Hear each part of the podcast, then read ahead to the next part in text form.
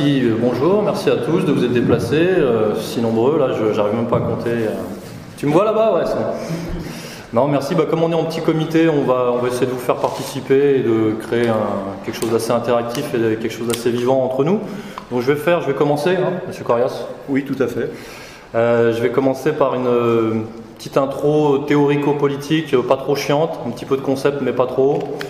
Et puis on rentrera euh, peut-être par une description un peu plus, euh, un peu plus de faits et de documents par Monsieur Corias, c'est possible? Un peu plus poussé, oui. Et puis on enchaînera bah, questions-réponses si vous voulez, hein, on est entre nous, puis peut-être un peu d'actu aussi si, si jamais ça intéresse. Alors, les médias, euh, propagande, mensonges. Alors, euh, je voudrais remercier la section Nantes, hein, les camarades nantais euh, que je connais et que, que je remercie. Toi aussi, peut-être tu veux les remercier. Oui, merci, merci à l'avance.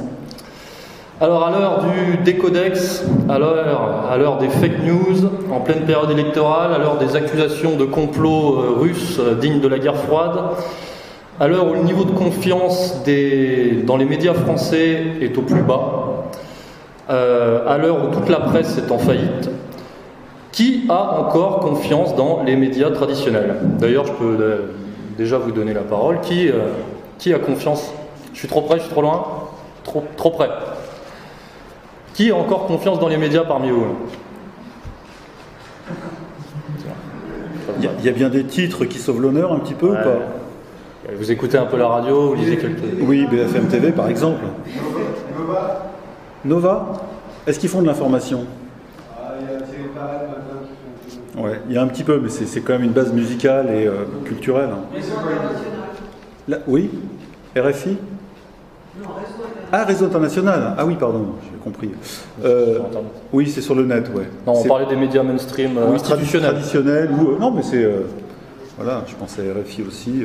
Bah, D'ailleurs, j'ai une petite anecdote, euh, retour d'expérience. Depuis quelques temps, quand je rencontre quelqu'un, que ce soit une fille ou quelqu'un d'autre, je dis, euh, des fois pour me faire mousser, je dis, ah, je suis journaliste. Et j'arrête déjà arrêté de le dire, parce que je n'ai jamais vu autant de mépris dans les yeux d'une personne depuis que je dis que je suis journaliste. C'est-à-dire, euh, pour, pour ne pas dire euh, égalité, réconciliation, etc., des fois on fait ce genre de, on utilise ce, ce genre de subterfuge. Et euh, véritablement, je, je reçois une, Une, une bombe baisse- de, une bombe de poids. non mais c'est vrai, je, je sens dans les yeux des gens, je suis assimilé tout de suite effectivement à euh, journaliste pour qui? Pour TF1, pour BFM TV, donc t'es un, t'es un fouille-merde, t'es un chieur. euh, on est très très mal reçu, il y a une, grande baisse de respectabilité à ce niveau-là, c'est limite si on nous crache pas à la gueule. Et euh, bah, la question qu'on va se poser entre, entre nous, c'est qu'est-ce qui participe de cette perte de crédibilité? Alors il y a plusieurs niveaux d'analyse, on pourrait euh, prendre plusieurs angles d'attaque par rapport à la question des médias. Alors effectivement, il y a un angle peut-être plus historiographique que peut-être M. Corias nous, nous précisera sur la perversion du rôle historique des médias, si tant est que ce rôle n'ait jamais existé. Euh, il pourrait y avoir un point de vue euh, plus épistémologique, plus méthodologique, si vous, voulez. Je peux en dire deux mots, c'est-à-dire que la manière d'aborder euh, un objet d'étude a radicalement changé depuis que nous sommes passés dans l'ère du, libéralisme. Et effectivement, nous, sommes dans une période où l'objet d'étude est, est constamment psychologisé. Si vous voulez, on est passé à, une, approche assez féminine et libérale de la chose, qui fait que mes petites notes, voilà, qui fait que c'est la, vous connaissez, c'est la dictature du court terme, le libéralisme.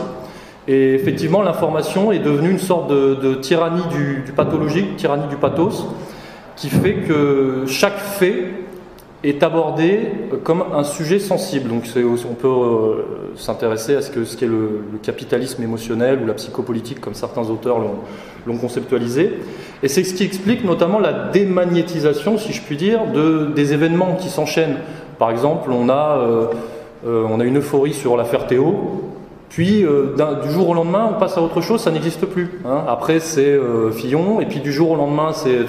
Voilà, donc c'est vraiment une lecture, je dirais, comment dire, assez euh, viscérale et qui manque, qui manque de recul et qui manque de sérieux. Donc ça, ce serait pour. euh, C'est aussi parce que l'information est devenue un, produit dans un monde libéral, euh, occidental, avancé, soi-disant. Et le système pour survivre n'a plus que des coups de ce genre à faire pour, euh, pour essayer de faire bouger un petit peu les gens, parce que c'est vrai que le, public n'est plus euh, réceptif comme avant à ces questions. Et on arrive effectivement au troisième angle d'attaque, qui est l'angle d'attaque plus politique, hein, au sens où, euh, on le comprend, qui est de s'interroger sur la place, le rôle et l'utilité des médias dans la période actuelle. Effectivement, là, on peut parler de la diabolisation de Trump, la diabolisation de Fillon, la mise en avant d'Emmanuel Macron, etc., etc., pour, pour donner des exemples concrets.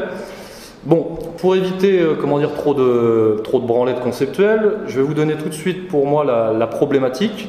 On, va étayer quand même, on va donner des, éléments.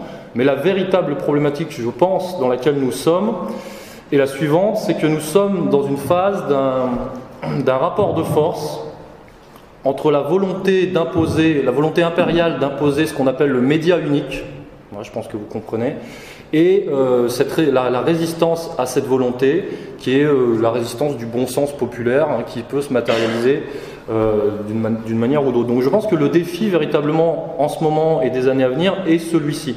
Et effectivement, on donnera des éléments, car à l'international, et donc la France malheureusement euh, suit cette tendance, pour combien de temps on ne sait pas, euh, le média unique se met en place effectivement par des consortiums, euh, des conglomérats, des, grandes agences. oui, il y a, 14, groupes dans le monde qui, détiennent l'écrasante majorité de l'information officielle. Effectivement, donc je les ai listés, je ne vais pas vous les citer ici, mais c'est vrai que depuis 40 ans, on assiste à un regroupement progressif des médias. au, sein de, au, sein de, ce qu'on appelle des trusts, voilà, des trusts internationaux, donc 14 groupes, dont euh, les deux tiers sont de la presse occidentale. je peux en citer quelques-uns parce que je me suis, fait chier à les noter. Euh, alors, comment on dit en anglais? 21 Century Fox. 20, 21 Century Fox, Bertelsmann, Lagardère, Sony, Walt Disney Company, euh, Warner, Vivendi.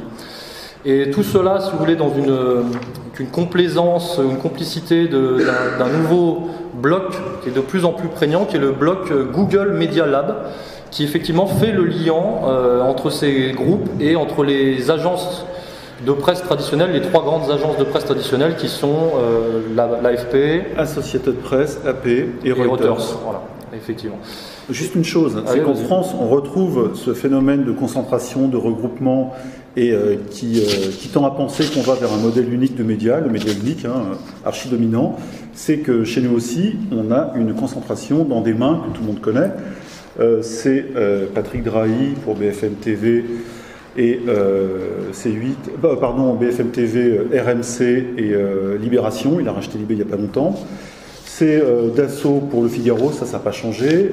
il y a Pinot pour Le Point. Il y a Lagardère. pour Paris Match. Voilà, Paris Match, JDD, L, etc. Bouygues pour TF1. Bouygues pour TF1. Et puis enfin, euh, le, fameux trio Berger, Nil Pigas, BNP pour Le Monde, Télérama. Et plus Pigas qui lui-même s'est acheté les Inrock. Donc toute cette planète. Et, rue 89. Et rue 89, qui est pourtant en perdition et qui est, l'exemple même du, du ratage. Je reviendrai dessus d'ailleurs, rue 89, parce que c'est une histoire assez, euh, assez intéressante. Et le Nouvel Ops aussi. Le Nouvel Ops, oui, très récemment. Voilà. Avec des charrettes euh, d'employés, euh, en veux-tu, en voilà. Alors, donc, je disais que effectivement, nous sommes face à ce rapport de force, cette injonction du média unique qui nous tombe, euh, qui nous tombe dessus, et effectivement, ce qu'on va appeler la réinfosphère, hein, parce que mal, malhonnêtement, le pouvoir assimile à la fachosphère, en tout cas, ils mettent égalité et réconciliation dans la fachosphère si vous voulez, c'est la, réaction par Internet, et effectivement une sorte de réaction du peuple à euh, cette conjecture, à cette problématique. Euh, et, je pense qu'on va continuer, on va continuer, on va continuer dans cette, euh, dans cette tendance parce que plus on avance, plus on rentre dans cette ère, comme dira Alain Soral très récemment, on, rentre dans l'ère du trop c'est trop. Donc je pense que les tensions, ce genre de frottement, ce genre de friction entre eux et nous vont s'accentuer. Et euh, j'aimerais bien revenir sur la, sur la situation française à cet égard, sans pousser trop loin dans, dans l'anthropologie euh, politique, mais on ne peut pas considérer les médias et le rapport des Français, puisqu'on va parler de la France, euh, le rapport des Français aux médias sans mettre en lien avec ce qu'on appelle la superstructure économique et sociale. Hein, ça n'a pas de sens, et, les, et ses orientations politiques. C'est du marxisme, ça je suis, je suis, un peu proudhonien, un peu marxiste, c'est vrai, je ne peux pas le cacher. Et pour revenir à la, situation française, euh, si vous voulez, les médias traditionnels ou institutionnels se débattent constamment avec euh, et essayent encore de miser sur l'inconscient populaire français qui nous, est hérité de ce qu'on va appeler la période faste des années 60, des 30 glorieuses, etc. etc. Car c'est à ce moment-là que s'est constituée une sorte d'identité culturo-politique assez marquée en France. Et, les, grands médias jouent encore avec ça. Si vous voulez, c'est la période de la social-démocratie. C'était une période où il y avait une, forte articulation entre, la confiance que le peuple pouvait accorder aux médias et le, rôle réel des, médias, des journalistes à cette époque. C'est-à-dire que c'était une, sorte de période magique euh, où les médias étaient forts et où ils avaient une légitimité. Et effectivement, ça c'est possible, c'était possible parce que la France était forte. Si aujourd'hui les médias sont faibles, c'est parce que la France est faible. Euh, si aujourd'hui les médias sont soumis, c'est parce que le, pays est soumis. Euh, et, si demain on recouvrait notre indépendance, on recouvrera à cette, à cette occasion euh, une indépendance et une probité des médias, si vous voulez, assez, assez mathématique, assez logique. Mécanique. Assez mécanique. Euh, et, tout le système se base sur cette espèce d'inconscient collectif de la France des années 60, machin, ce qui explique que vous êtes ici, mais beaucoup d'autres gens ne veulent pas s'avouer, beaucoup d'autres Français, malgré tout l'esprit critique qu'ils ont, ne veulent pas s'avouer effectivement euh, les réseaux qui sont là, qui sont clairs, qui sont établis, euh, effectivement le, fait que quelques groupes, enfin quelques milliardaires, à peu près quoi, une dizaine de milliardaires contrôlent quasiment l'intégralité de l'information en France et à l'international. Et il faut, également se poser la question, il y a peut-être ce qu'on appelle l'inconscient de classe, qui fait que la plupart des gens en France, enfin, le gauchisme en France ne peut pas s'avouer ce genre de choses, car il veut absolument rester dans euh, l'abstraction et la théorie pour le coup, et ne pas se rendre compte que derrière euh, comment dire, derrière euh, certaines logiques, la logique du capital, effectivement, il y a des hommes et il y a des intérêts concrets, réels. Et l'inconscient de classe des petits gauchistes que vous connaissez ou des petits bourgeois ou machin, c'est de ne pas se vouloir se rendre compte de ces choses-là parce que ce n'est pas confortable intellectuellement et ce n'est même pas confortable pour eux parce qu'ils vont se rendre compte qu'ils font partie eux-mêmes du principe, euh, enfin de l'exploitation, pour reprendre des termes, des termes marxistes. Alors là, j'ai dévié un petit peu. Pour reprendre sur les médias, donc c'est aussi bête que ça. Euh, ce n'est pas. Euh, enfin, c'est aussi bête que ça. Voilà. C'est-à-dire que plus le, pays et la politique française euh, reprendra ses droits, plus les médias reprendront leurs droits entre guillemets. Je voudrais, je, voudrais, parler aussi de la caste des journalistes actuels. Alors peut-être que là, je vais te donner la parole d'ailleurs, parce qu'il ne faut pas se leurrer. on s'appuie effectivement sur du matériel humain. Si les médias sont dans cette situation de désagrégation à tous les niveaux, c'est aussi parce que les journalistes ne sont pas, euh, comment dire, euh, sont pas formés, ils sont pas solides. Euh. En réalité, ils sont formés tous à la même enseigne. Ils sont formés, ils sont formatés. Ils sont formatés selon le même moule. Hein, on les connaît, les écoles de journalisme. qui distillent la même doxa, ce qu'on appelle la, pensée dominante, hein, avec toujours le même, la même catégorisation, c'est-à-dire que on remet pas en question, comme disait Pierre, les les, fameuses grandes dominations qui, tiennent l'information et qui la font, on préfère ne pas regarder euh, trop loin ou jusqu'en haut, euh, et, on en reste un peu au ras du sol, et du coup ça donne des journalistes qui euh, obéissent assez aveuglément, parce qu'ils commencent tous après le bac, hein, assez aveuglément dans leur cursus à, à penser social-démocrate et à faire confiance au système complètement, puisque de toute façon ils sont formés par lui, ils sont formés pour lui.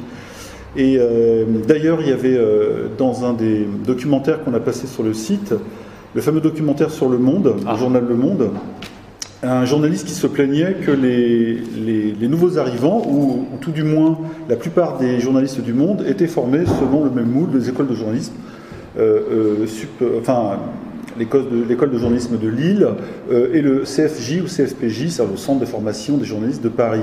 Ce sont deux, deux fameuses écoles qui fournissent tous les, tous les journalistes qu'on voit, qu'on entend, euh, qui sont les éditorialistes, qui sont les présentateurs, les présentatrices, et qui, euh, qui, font, qui font cette espèce de couche qui aujourd'hui est rejetée par les gens. Parce qu'ils incarnent complètement cette parole dominante euh, qui ne parle plus tellement aux gens, ou en tout cas de moins en moins. Et, c'est ça qui, qui aujourd'hui fait que quand Pierre essaie de draguer une fille et qu'il lui dit qu'il est journaliste, ça marche moins. Ah, oui, c'est vrai confirme. Il y a un peu de ça. Oui, oui, mais je, passe par d'autres biais, c'est pas grave. Mais euh, il faut aller plus loin en termes de sociologie, c'est-à-dire qu'il y a une véritable sélection sociale, parce que je, vais être euh, clair. Rares sont les journalistes qui sont issus du peuple, c'est vrai. Alors ce qui se passe, c'est que, hormis les deux grandes écoles que j'ai citées, il y en a d'autres. Il y a une école à C'est c'est Strasbourg, une, une caste, c'est quand même une caste. Oui, ça le devient. C'est-à-dire qu'au départ, il y a les enfants du peuple, hein, on peut les appeler comme ça, qui vont faire du journalisme parce qu'ils trouvent ça noble. Et euh, pour ça, quand ils ne peuvent pas rentrer dans une école qui est payante, qui coûte cher, parce que la plupart sont privées, toutes ne sont pas agréées par l'État, qu'est-ce qu'ils font? Ils font une licence de journalisme ou d'infocom à la fac. Et là, c'est plus difficile parce qu'il y a moins de matériel, il y a moins de professionnels prestigieux qui passent, comme PPDA ou d'autres, donner des cours ou donner quelques astuces ou des trucs. Il n'y a quasiment pas ou très peu de matériel de montage. Et euh, à l'arrivée, ça ne devient pas des journalistes encartés qui sont tout de suite castés par euh, LCI, iTélé, quand ça existait encore, Canal, TF1 et toute la bande, ou Europe 1. Eux, ils deviennent pigistes, c'est-à-dire qu'ils commencent à ramer. Ils vont dans la PQR, la presse quotidienne régionale, et ils commencent à faire des petites piges euh, pour un chef de service qui a une antenne dans une ville, à côté de la grande ville, etc., d'où- d'où est issu le journal. Voilà, donc il y a déjà effectivement une séparation euh, sociale. Je sais parce que je l'ai vécu moi-même quand j'étais étudiant, blablabla, et je me suis très très vite rendu compte, et on me l'avait dit explicitement d'ailleurs, que intégrer la presse euh, audiovisuelle était impossible. La prestigieuse, c'est quasiment pas possible. Impossible si on n'avait pas effectivement les réseaux. quoi. Voilà. Donc les autres se retrouvent dans la presse euh, écrite, et effectivement c'est plutôt même de la pige. hein. C'est de la pige. Tu peux nous en C'est parler de la précarité euh, et c'est euh, il faut tout le temps travailler, tout le temps proposer, se faire piquer des sujets, se faire piquer des idées, mais c'est le lot de ceux qui ne sont pas tout de suite placés hors de portée des problèmes du quotidien. Voilà. Donc il y, a, il y a deux journalismes. Il y a le journalisme de, de cours, celui qui est collé à l'élite, hein, qui, qui d'ailleurs en profite bien, et puis il y a le journalisme qui rame et qui essaie de s'en sortir avec des bonnes infos ou, euh, ou un peu de truande, parce que ça truande pas mal aussi. Et c'est ce qui explique que finalement la télé maintenant on n'a plus que des hôtesses C'est ça, des et présentatrices. euh, des animateurs euh, neurasthéniques euh, sans aucun charisme et quoi que ce soit. quoi. Voilà, mais on ne laisse pas passer les autres qui auraient, euh, qui seraient peut-être un peu plus radicaux dans leurs idées, dans leurs opinions, ou qui auraient un peu plus d'énergie et d'énergie qui vient d'en bas. Et ça, tout de suite, ça bloque. Donc là on est en face d'une véritable reproduction sociale Oui, comme Bourdieu le disait, je suis désolé, mais parfois. Ouais, c'est vrai, et qui se, qui se réserve certaines places qui sont, euh, comment dire, euh, qui sont bonnes à prendre. Quoi. Ah oui, ce sont des bonnes places. On est tout de suite euh, en, en CDI avec un bon salaire de départ, euh, 2200, 2300 euros net dans une grande chaîne. Et ensuite, ça va tout seul. hein. D'ailleurs, tu me racontais de- dernièrement en off à quel point, il y a quelques années, les gens se gavaient à ce niveau-là. Oui, il y avait des très gros salaires en presse. Ça, alors, ça, apparemment, ça, ça chute. hein. Par exemple, au Nouvel Obs, euh, au Nouvel Obs, euh, il y a un nombre de chefs de service ou de rédacteurs en chef assez incroyable. Et le PDG, avant qu'il ne revende son titre à euh, Drahi, je crois, je dis pas de bêtises, ou sinon c'est ou Berger Claude Perdriel, donc le, le PDG du, du Nouvel Obs, euh, qui gagnait beaucoup d'argent, ne savait même pas combien il avait euh, non seulement d'employés, mais euh, de journalistes et de rédacteurs en chef. Les titres étaient ronflants, mais les salaires aussi étaient de 5 000, 6 000, 7 000 euros. Quelqu'un comme Delphine de Thon, euh, qui euh, dans les années euh, 2000, il continue d'ailleurs, avait juste une page à remplir d'impression euh, hebdomadaire, euh, donc une petite page, hein, c'est rien, c'est 2000, 2500 signes, hein, euh, touchait pour ça 40 000 francs par mois. C'est-à-dire, euh, c'est-à-dire qu'il était, euh, voilà, on était à 1000, 2000 euros aujourd'hui euh, la pige hebdomadaire. Ça, c'était les gros salaires de la presse mainstream. Mais aujourd'hui, le, le Nouvel Obs fait des charrettes. C'est-à-dire que le Nouvel Obs vire par dizaines les gens, comme la Voix du Nord, hein, qui ont perdu, euh, je crois qu'ils sont en train de dégraisser 60 journalistes et 178 employés en tout. Donc, c'est en train de se casser la gueule. Rien que ça, ça justifie une révolution. Bah, c'est une forme de révolution déjà, elle se fait toute seule.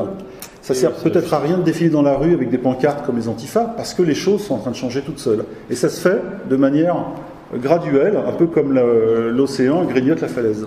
Est-ce que tu peux nous parler des subventions d'État aussi? À la subvention d'État, euh, ça fait deux ou trois ans sur le net que le- l'internaute moyen découvre le, le montant des subventions qui sont Alors, accordées. moi, moi, j'en ai vu récemment là quand j'ai préparé.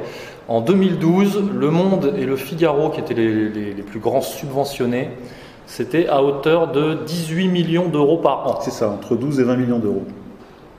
Voilà, donc ça permet de, de voir venir et ça implique aussi une certaine dépendance, alors que théoriquement ce sont des groupes euh, indépendants du pouvoir euh, politique. Ça fait mal. hein. Et Pierre Berger, il a pas assez d'argent à mettre. euh, dans- Il met pas tout. Ah, il met pas tout ce qu'il met où? Il met dans Tétu. Il est dans Tétu, qui est, un véritable trou. il met dans Tétu, il met dans le Parti Socialiste aussi. Aussi, et dans les candidats. Il en, a donné, il, met, voilà, il en a donné à Hollande. Il en donne à toutes les associations de, promotion de l'homosexualité, si, j'ose dire. Et voilà, c'est un mécène, c'est un gros mécène. Et le voilà là aujourd'hui à, posséder quand même un tiers du journal Le Monde. C'est pas rien. C'est pas rien. Et c'est pour ça que dans Le Monde, on voit beaucoup d'articles aujourd'hui sur qui font la promotion de l'homosexualité. Hein. C'est direct. Hein. C'est comme ça que ça marche. Euh, Monsieur Corias, est-ce que, on va faire une petite interview finalement, est-ce que tu peux nous parler, je vais tutoyer, euh, non je vais te vous voyer, Monsieur Corias, est-ce que vous pouvez nous parler de la censure et de l'autocensure en milieu journalistique? Eh bien, quand, on est justement, il y, a, ces deux espèces de journalistes. Il y a ceux qui sont euh, collés à l'élite, donc les journalistes de cours, les journalistes d'en haut, ceux qui ont des CDI, ceux qui ont un 14e mois, ceux qui peuvent payer des impôts, et il y a ceux d'en bas, les autres, on en a parlé. Eh bien, L'autocensure, elle ne se pratique pas puisque ce sont des gens qui sont euh, bien payés par le système, qui sont honorés, qui font des voyages de presse. Euh, je signale que les journalistes se battent en France pour faire partie des voyages de presse des hommes politiques, parce que c'est deux jours ici, trois jours là, huit jours en Chine, avec des patrons, avec euh, des chefs trois étoiles, des étoilés qui font à manger, etc. Donc tout ce système fait qu'on ne se pose pas la question de la légitimité de, de sa position sociale on est, du bon côté de la barrière, on en profite, et donc il n'y a même pas d'autocensure, on fait la promotion du système, c'est automatique. Euh, c'est pas simplement un gros salaire et des avantages en nature qui créent euh, la dépendance, mais c'est très difficile de rester tout en critiquant le système, ça n'existe pas. À moins que, comme Aude Lancelin qui venait de Nouvel Obs et qui a été viré, à moins que, euh, soudain, il y a un problème idéologique qu'elle ne corresponde plus, enfin que elle, en, l'occurrence, cette haute Lancelin, ne corresponde plus à la ligne dominante du journal, et que euh, ça clash. Là, elle va balancer sur le journal. Mais avant, comme elle était payée grassement, comme tous les euh, chefs de service, euh, service international, service société, service politique, personne ne va aller, comme on dit, mordre la, main qui, nous nourrit. Voilà. il y a une, très grosse ligne rouge quand même dans le milieu journalistique. Pour reprendre peut-être l'intitulé de ton livre. Alors la ligne rouge, c'est pas que le sionisme. Euh, si, on voulait faire le, le, tableau euh, des choses à dire ou à ne pas dire quand on est journaliste dans le système, euh, c'est simple, ça tient une dizaine de, pas de concepts, mais d'idées ou d'idéologies. Il y a des sujets sur lesquels on ne peut pas transiger. évidemment, il y a le sionisme, il y a aussi le féminisme, il y a, j'appelle ça l'homosexualisme, je ne trouve pas d'autres mots. Il y a euh, l'américanisme, il y a euh, la relation, donc le souverainisme, il y a euh, la laïcité. Donc tout ça, tous ces sujets-là, sur ces sujets-là, on ne peut pas être en négatif alors qu'on est en positif ailleurs. En gros, on est complètement du bon côté ou complètement du mauvais côté. C'est très difficile de trouver quelqu'un qui va euh, dire je suis euh, souverainiste, je suis à fond euh, pour la France, pour la défense des intérêts français, je suis contre l'Europe, et soudain je suis hyper féministe, je suis pour la promotion de l'homosexualité dans les écoles, ou voilà du mariage homo, ou je suis pro-israélien, pro-américain, ce que fait machin est très bien, etc. Donc, en gros, on n'a pas vraiment ce choix. On n'a pas vraiment ce choix. Il est, euh, difficile mentalement de s'opposer à cette collectivité, euh, cette classe que, forme le journalisme d'en haut, et euh, de faire un chemin, un chemin personnel. Donc il y a une cohérence, et c'est ce qu'on appelle basiquement le politiquement correct, la bien-pensance, la pensée unique. Voilà, ils en sont emprunts et ils, développent, ils produisent cette pensée unique, parce qu'elle les arrange, parce qu'ils ne veulent pas perdre leur poste, leur prébande, etc. Et, et du coup, le, évidemment, l'écart grandit avec les gens, avec les internautes et avec les journalistes d'en bas aussi, qui eux sont beaucoup plus radicaux et dénonciateurs. Et donc on en vient à la période actuelle, et effectivement, en rapport de force à la problématique que, je citais tout à l'heure, euh, c'est plutôt bon signe finalement que la réinfosphère prenne tant d'ampleur actuellement. Mais bien sûr, on est dans une période de chaos et de confusion, mais il faut voir que c'est juste une lutte du bas contre le haut et du haut contre le bas. Il y a les deux, hein. ça se croise. Et c'est pour ça aussi que ces élections sont complètement illisibles, parce qu'on a deux musiques. Il y a la propagande ou l'information verticale classique qui vient des médias dominants, qui sont en perte de vitesse, mais qui sont toujours euh, riches, puissants, puisque ce sont eux qui punissent, en gros, hein, les, mauvais journalistes ou les mauvais pensants ou penseurs. Et puis en bas, et puis en bas, ça travaille en horizontalité. Hein, tout ça, c'est connu, une espèce de rhizome, euh, réseaux sociaux, Internet, Google et compagnie. Mais l'écart est grandissant, mais des gens se rendent compte qu'on n'a plus vraiment besoin de cette couche de, journalistes ou de, ou de fournisseurs d'informations d'en haut, euh, puisque la confiance, comme tu disais, euh, a, chuté. Et les chiffres de vente aussi. Les chiffres de vente, hein, en conséquence. Et euh, l'information d'en bas est moins chère, de meilleure qualité, moins polluée par de la propagande. propagande pardon, et du coup, il n'y a pas photo.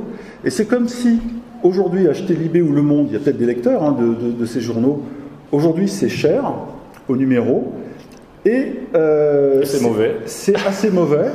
Et euh, on se demande pourquoi on paye pour de la propagande, c'est ça la grande question. Alors que l'information qu'on peut aller pêcher sur Internet, je ne parle même pas de ER seulement, hein, elle est euh, souvent de bonne qualité, même s'il faut savoir faire le tri, et elle, est, elle est offerte. Oui, c'est vrai, c'est vrai. enfin, moi, on, suit ça au jour le jour, et je pense véritablement que ce qu'on appelle le système est très, très, très paniqué très très très paniqué par cette, euh, cette lame de fond qui vient. Oh, alors le, mot panique, tu, l'utilises souvent, souvent Oui, tu l'utilises souvent. J'ai l'impression véritablement qu'ils ont les, mains qui tremblent. Alors il n'est pas, il pas faux parce que le niveau de violence qui est exercé contre les gens, contre les Français, contre les malpensants, contre les nouveaux journalistes, je dirais, etc., le niveau d'agressivité est tel que effectivement on peut imaginer une panique dans les états-majors. Les états-majors, c'est quoi? Euh, Ce sont les, euh, ministères, euh, ce sont les officines comme la DILCRA, ce sont les, grands groupes qui sont obligés de voir leur, enfin qui voient leur marge chuter drastiquement et qui sont obligés de virer des gens, donc ils font des charrettes et ils sont obligés de toujours imaginer des nouvelles formules. L'IB doit en être à sa 15e nouvelle formule en 20 ans à peu près.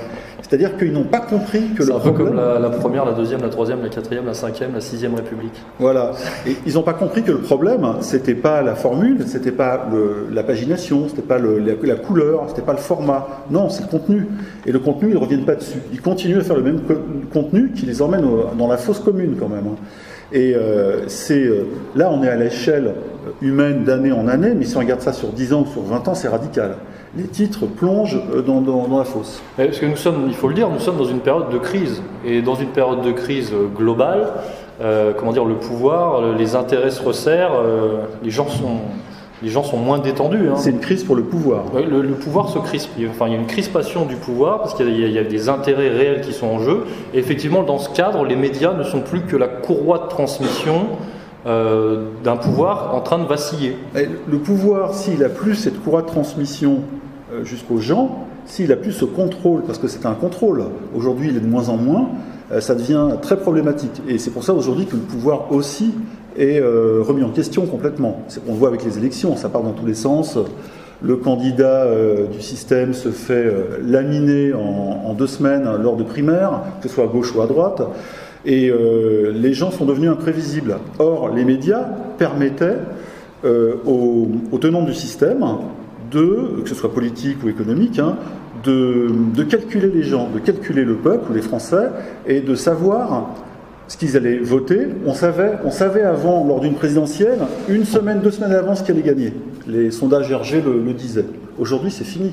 Et du coup, les gens se, se retranchent dans une imprévisibilité ils sont devenus inaudibles pour le pouvoir, et là je pense que la panique est à ce niveau-là. Ah ils perdent le contrôle.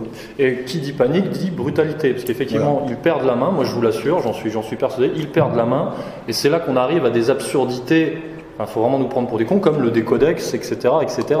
Qui est juste une, usine à, dénoncer les, mauvais pensants, les autres. Quand on, quand on en arrive à ce niveau-là de, de néo-soviétisme 1984 orwellien, c'est, On y est complètement. Hein. C'est vraiment, vraiment, vraiment en haut, ils n'ont pas confiance. Mais c'est surtout qu'ils utilisent les mauvaises méthodes. Il faudrait lâcher du lest euh, sur la transparence, sur l'acceptation de. Il faudrait faire remonter euh, euh, des.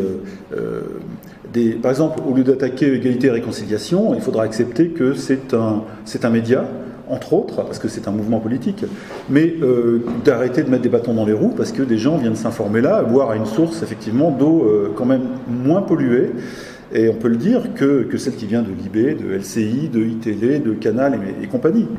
Voilà, il faut accepter ça. Et de toute façon, je pense que ça se fera. Et je pense même que des gros ou des nouveaux médias sur Internet bientôt se feront happer doucement par la propagandosphère ou propagandasphère parce que c'est aussi un mouvement naturel. Mais pour l'instant, on, en est, on en est au choc. C'est vrai que c'est le prochain défi. Effectivement, le, système va essayer d'étendre ses tentacules jusque sur Internet. Déjà, ils le font déjà, vous le savez très bien, sur les forums, les trolls, euh, tout ce que, qu'est-ce qu'il y a d'autre, des faux sites, des faux dissidents. Et voilà, ça, ça y vient, ça y vient. Ça, ce sont des petits pièges. Euh, en revanche, c'est pour ça que j'en ai parlé en introduction, après ta longue introduction. Très longue. Très longue. Trop longue. Trop Et euh, du phénomène rue 89. Rue 89, ça a été le premier média participatif euh, qui a été organisé par des anciens de l'IB, si je ne dis pas de bêtises, qui ont mis leur argent d'indemnité euh, dedans et qui se sont dit on va faire de l'info sur le net, transparence, ouverture. Et ils se sont rendus compte, au bout de quelques années, que ça ne marchait pas, que l'argent ne rentrait pas, qu'il fallait faire appel de plus en plus souvent à des gros donateurs et donc céder sur son indépendance. Et il y a eu récemment à Tours, une espèce de. à Tours, hein, un, gros colloque sur le journalisme où beaucoup de gens du milieu se sont, parlés. Et ils ont considéré que Rue 89, ça a été une expérience qui avait échoué à cause de quoi? Bah, à cause des nouvelles technologies sur Internet euh, qui remettaient en cause Rue 89, qui était du coup plus trop à la page parce que quand c'est né, il n'y avait pas encore euh, euh, l'iPhone qui arrivait en 2007 et du coup les gens consommaient sur leur téléphone l'information. Ah, pas de chance. Ensuite, il y a Google qui développe l'information, puis Facebook et les gens qui se parlent. Et mince, on n'a pas eu de chance. Mais pas du tout. Rue 89 a crevé parce que Rue 89 faisait la même chose que l'IB, de la bien-pensance en relayant euh, le, la doxa d'en haut dont les gens d'en bas ne voulaient plus. Sous couvert d'indépendance. Voilà, avec, avec de la transparence, avec de la réactivité et de l'interactivité, mais c'était juste de, un peu de la poudre aux yeux. On peut faire l'analogie avec Emmanuel Macron, finalement, c'est un peu pareil, c'est le candidat anti-système qui fait partie du système. Voilà, qui nous a envoyé, il vient du ciel avec, une espèce de, de, de petit fil de marionnette, comme ça, il descend, il bouge, il est gentil il fait moins taper que Bérou et les autres. Et euh, voilà, c'est un lifting du système, c'est le lifting de Hollande et compagnie. Et Mediapart, c'est pareil. Alors Mediapart, oui, c'est un peu plus complexe parce que là, on touche au trotskisme. Moi, je dirais que Mediapart est à, est à Libération et au Monde ce que Macron est au PS et au gouvernement. Oui, oui, bien sûr. Bien sûr, on peut dire ça. Hein. C'est la forme. D'ailleurs, Plenel vient du monde. Il est resté presque 20 ans au monde. Il en était l'espèce de patron occulte hein, avec tous ses réseaux euh, trotskistes. Il a fait rentrer tous ses amis trotskistes dedans pour tenir la place et il a, pardon, il a tenu la place. Et euh, ce qui est étonnant, c'est que ce trotskiste hein, euh, s'est très bien entendu avec Colombani, qui était le pur capitaliste patron de presse. Et donc, main dans la main, ils ont fait dériver ce navire amiral qui était Le Monde, qui était avant un journal sobre, plutôt informatif, de centre-gauche, euh, plutôt euh, social-démocrate, euh, chrétien, ils l'ont fait dériver vers voilà ce que Alain Soral appelle le, mondialisme de gauche, c'est-à-dire du libéralisme avec un, faux semblant de, libéralité. Est-ce que vous connaissez les, le financement de Mediapart, les actionnaires de Mediapart? Parce que j'ai eu cette conversation il n'y a pas longtemps, un ami m'a dit, je lui ai dit cite-moi un média indépendant, il m'a dit Mediapart. Ah bon, bon j'ai été vérifié quand même. Je me suis dit, bon, je, vais je lui ai sorti Xavier Niel, parce que je savais que Xavier Niel fait partie de ce qu'on appelle la société, enfin, ça s'appelle la Société des Amis de Mediapart, qui est effectivement un conglomérat d'actionnaires. Alors, effectivement, il y a eu tout un tas de réseaux par. Euh, Ségolène Royal, je crois, a beaucoup euh, joué là-dedans. Euh, donc, il y a Xavier Niel qui met de l'argent, donc Xavier Niel, hein, le, Monde, etc., Pierre Berger. Maurice Lévy de Publicis, qui met beaucoup d'argent, fait effectivement dans, dans Mediapart. Euh, le frère de Cécilia Attias, j'ai découvert ça. Alors Cécilia Attias, je ne sais pas si vous vous souvenez, c'est euh, l'ancienne femme de Nicolas Sarkozy. Voilà. Et euh, aussi Thierry Willem, tu connais, qui est l'actionnaire de Causeur, voilà, d'Elisabeth ah, oui. Causeur. Voilà. Pour l'indépendance de Mediapart, on repassera certainement. Après, après, il y, a des masses. Hein. On ne sait pas quelles, quelles, sont les masses exactement qui ont été attribuées. Mais soudain, Mediapart aujourd'hui se revendique 100 000 abonnés. Euh, les tarifs ont augmenté. Avant, c'était pas trop cher. Aujourd'hui, je crois que c'est du 11 à 15 euros par mois, 11 euros, je crois. Et donc, on arrive. Mediapart coûte presque aussi cher que le Figaro en abonnement. Je crois c'est à. Le Figaro, non, c'est plus cher. Figaro, c'est 9,90 euros quand on s'abonne en ligne.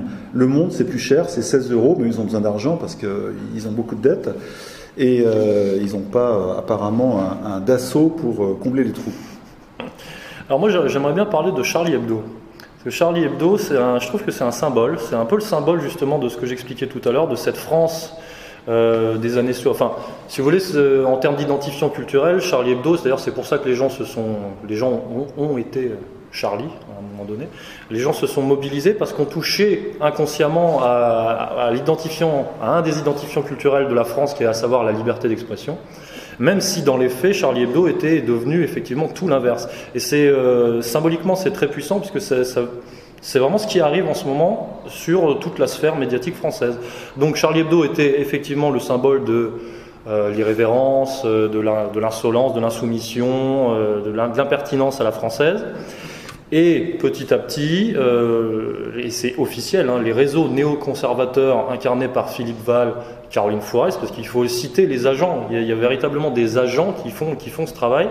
Euh, ont remis la main sur la ligne éditoriale de Charlie Hebdo et on fait clairement un journal impérialiste qui a soutenu toutes les guerres euh, atlantistes, qui, a, qui fustigeait euh, tous les Arabes possibles sous couvert de religion, enfin de lutte contre la religion, d'athéisme de barbarie et tout ce qu'on veut, qui a, même dénoncé euh, les pays d'Amérique latine qui, tentent de se libérer de l'impérialisme américain.